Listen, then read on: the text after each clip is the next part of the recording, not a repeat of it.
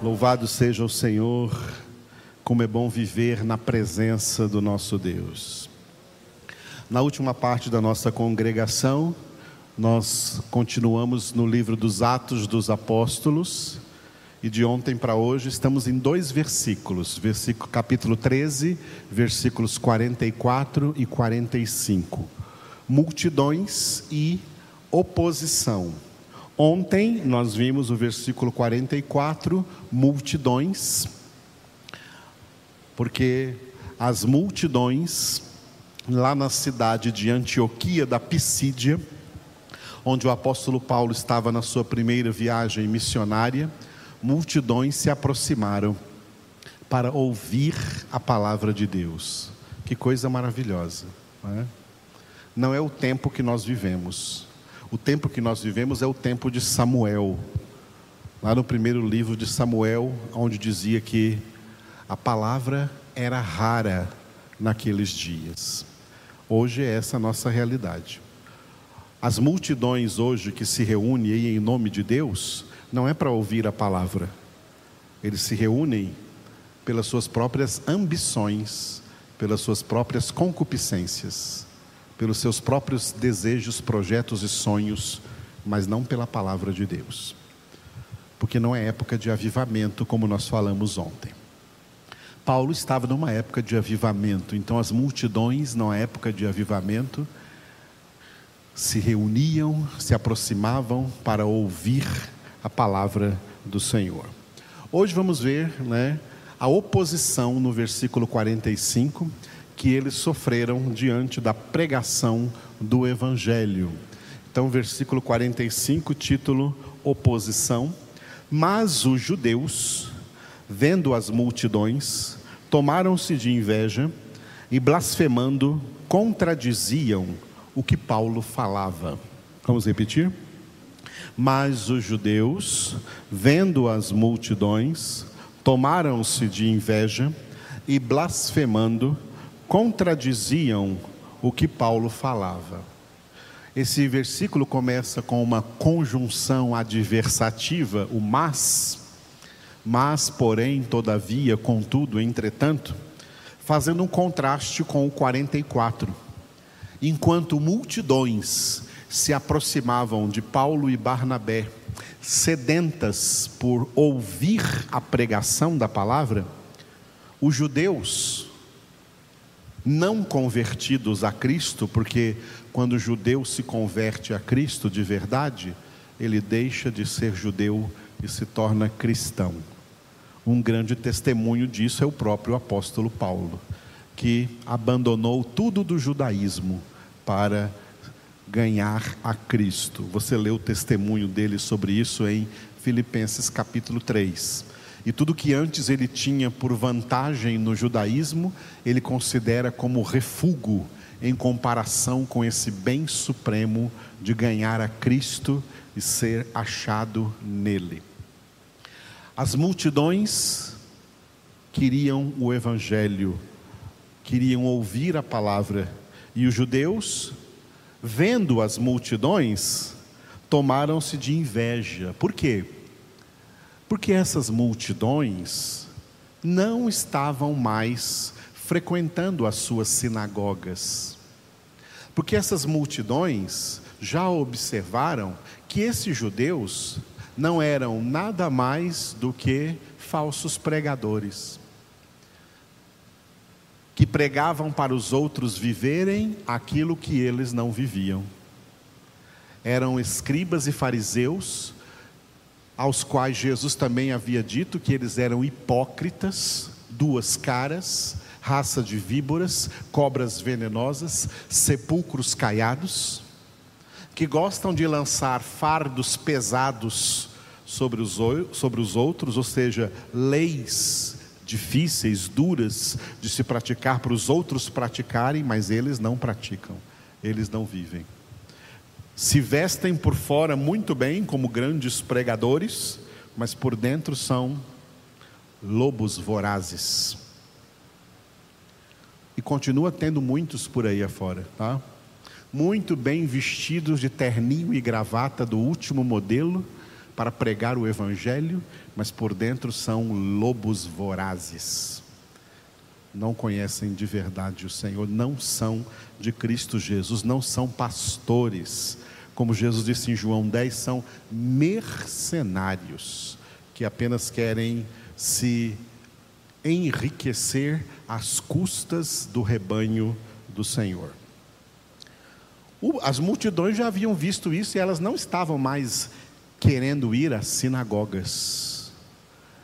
Mas quando de repente Paulo chegou ali pregando o evangelho de Jesus, essas multidões se sentiram novamente atraídas para a palavra de Deus e vendo as multidões, esses judeus ficaram tomados de inveja e então começaram a blasfemar e a contradizer o evangelho de Jesus Cristo que o apóstolo Paulo estava pregando a eles.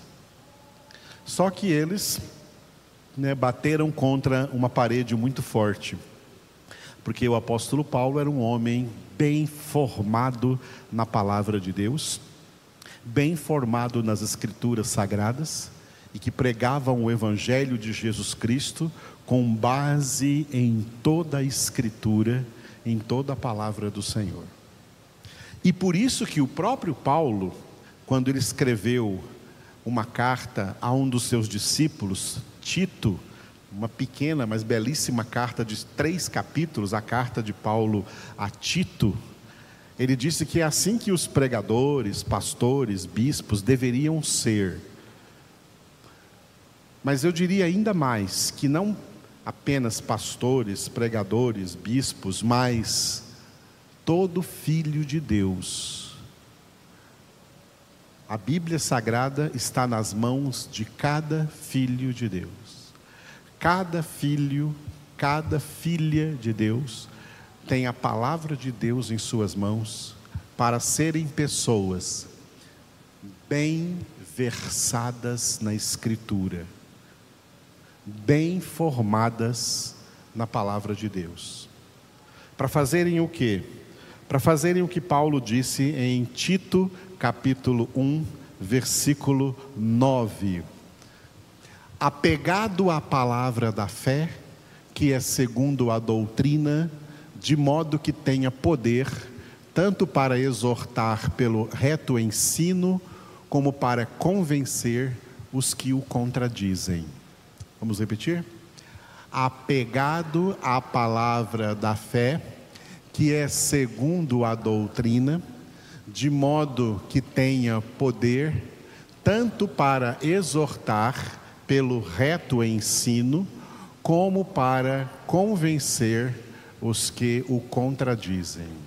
Essa palavra hoje, ela, claro, primordialmente para pessoas como eu, que Deus coloca à frente das ovelhas para pregar o Evangelho, mas é uma palavra que é, em geral, para todos os filhos e filhas de Deus. Esse versículo traz uma característica que deve ser uma característica de todos os remidos do Senhor. Como um filho de Deus deve ser? Deve ser uma pessoa, deve ser um homem ou uma mulher aí, apegado à palavra da fé. Se você ler na sua Bíblia aí, no lugar de fé está escrito fiel, né? Mas eu substituí por fé, porque Paulo não escreveu a palavra fiel, que não existe na língua grega. Ele escreveu a palavra pistis, que é fé em português. Então, a palavra não é a palavra fiel que ele escreveu, mas a palavra da fé. Apegado à palavra, ou seja, filhos de Deus. Uma das coisas que define os verdadeiros filhos de Deus é que os verdadeiros filhos de Deus são apegados. Nós temos um apego. Somos apegados à palavra de Deus. Isso é tão importante porque isso ajuda a gente a discernir bem claro hoje, por aí, na nossa realidade atual, quem é evangélico de verdade e quem não é. A maioria desses evangélicos por aí não são apegados à palavra de Deus, são apegados a um monte de outras coisas, menos a palavra de Deus. A palavra de Deus para eles é coisa vergonhosa, eles não gostam, eles não gostam dela, como o próprio Deus disse em Jeremias, abram comigo aí no Antigo Testamento, Jeremias capítulo 6, versículo 10. Jeremias, capítulo 6, versículo 10, aonde o próprio Deus fala acerca do seu povo, hein? Não é acerca de outros povos, não, é acerca do seu povo. A quem falarei e testemunharei para que ouçam? Eis que os seus ouvidos estão incircuncisos e não podem ouvir. Eis que a palavra do Senhor é para eles coisa vergonhosa, não gostam dela. Repitam comigo de novo, esse versículo é muito forte. A quem falarei e testemunharei para que ouçam? Eis que os seus ouvidos estão incircuncisos e não podem ouvir. Eis que a palavra do Senhor é para eles coisa vergonhosa, não gostam dela. Isto aqui é a realidade da maioria dos evangélicos de hoje em dia por aí. Levantam uma bandeira de evangélicos, mas não gostam do evangelho, não gostam da palavra. Eu ainda vivi uma época em que Bíblia era chamada de desodorante de crente. Ainda vivi uma época em que os ímpios tinham medo de conversar com um crente, porque esse crente ia convencê-los dentro do Evangelho. Esse crente tinha um monte de versículos muito bem memorizados e chovia a palavra de Deus da boca deles para os descrentes. Os descrentes tinham medo de se aproximar de um crente, porque esse crente ia pregar para eles a verdade ia convencê-los dessa verdade, porque eles eram pessoas, os crentes daquela época eram pessoas apegadas à palavra de Deus. Hoje, isso é raro. As igrejas se encheram de um populacho que entraram nas igrejas porque vieram atrás de propinas espirituais. E essas pessoas aborrecem a palavra de Deus, elas não gostam da palavra de Deus. Eu já ouvi até perguntando de uma por uma delas, algumas me dizerem assim: Eu odeio Bíblia. Uma vez um me disse assim: Olha, Jesus eu amo, mas Bíblia eu odeio. Aí eu falei para ele assim: Esse Jesus que você ama é falso. Você está amando um falso Jesus. Porque o verdadeiro Jesus, ele é a palavra, ele é a verdade que você odeia. A maioria dos evangélicos hoje estão bem aqui, em Jeremias capítulo 6, versículo 10. A palavra do Senhor é para eles coisa vergonhosa, eles se envergonham da Bíblia, se envergonham da palavra de Deus, e não têm o menor conhecimento da palavra de Deus. Hoje tem evangélicos voltando para o catolicismo, porque algum católico convenceu a eles que é melhor ser católico. E eles não tinham palavras para dizer a esses católicos que pregaram para eles. Hoje em dia tem evangélicos indo para o espiritismo, porque encontraram espíritas e esses espíritas convenceram a eles que o espiritismo era bom e eles não tinham, como evangélicos, não tinham conhecimento da palavra para retrucar o que aqueles espíritas falaram com eles e foram convencidos por eles. Tem evangélicos hoje que foram para o catolicismo, tem evangélicos hoje que foram para o espiritismo, tem evangélicos hoje indo para o adventismo do sétimo dia. E tem evangélicos indo até para o ateísmo, voltando totalmente para o mundo porque estão achando que o mundo é melhor, porque esse negócio de igreja, né, Bíblia é chato demais. São homens de Belial, são pessoas de Satanás. Não são pessoas apegadas à palavra da fé. Filhos de Deus são apegados à palavra. E um versículo contrário a este, de Jeremias, de Jeremias 6,10, é o de Isaías 66, 2. Abra aí na sua Bíblia, Isaías 66, 2, porque aqui diz: o próprio Deus, o mesmo Deus que disse lá em Jeremias 6,10, é o mesmo Deus que fala aqui em Isaías 66, 2.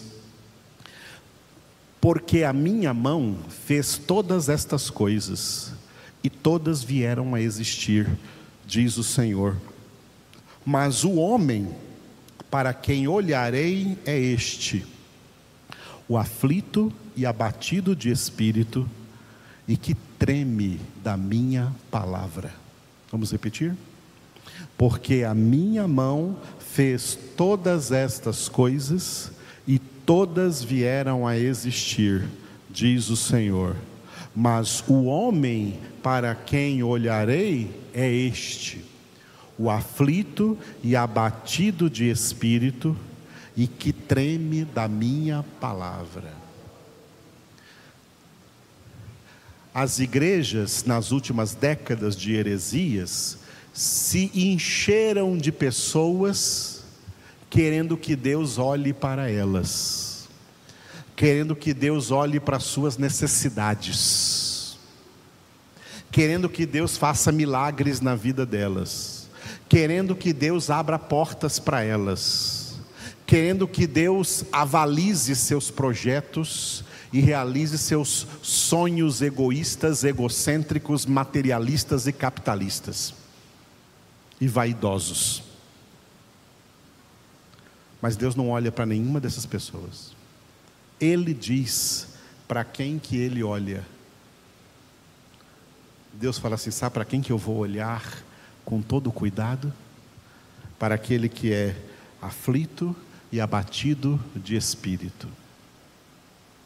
Isso aqui equivale ao que Davi orou no Salmo 51, Salmo 51, quando ele disse: Coração contrito, espírito quebrantado, não desprezarás, ó Senhor. O homem de espírito quebrantado, Homem que, como nós lemos hoje em 1 Pedro 5, se humilha diante da mão poderosa de Deus. As heresias fizeram com que evangélicos se exaltassem no mundo. Mas o verdadeiro evangelho diz que todo o que se exalta será humilhado. É o que se humilha que será exaltado. Esse aqui, o aflito e abatido de espírito, é o que se humilha diante do Senhor.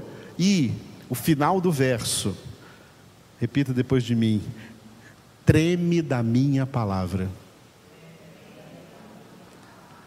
Treme diante da palavra de Deus.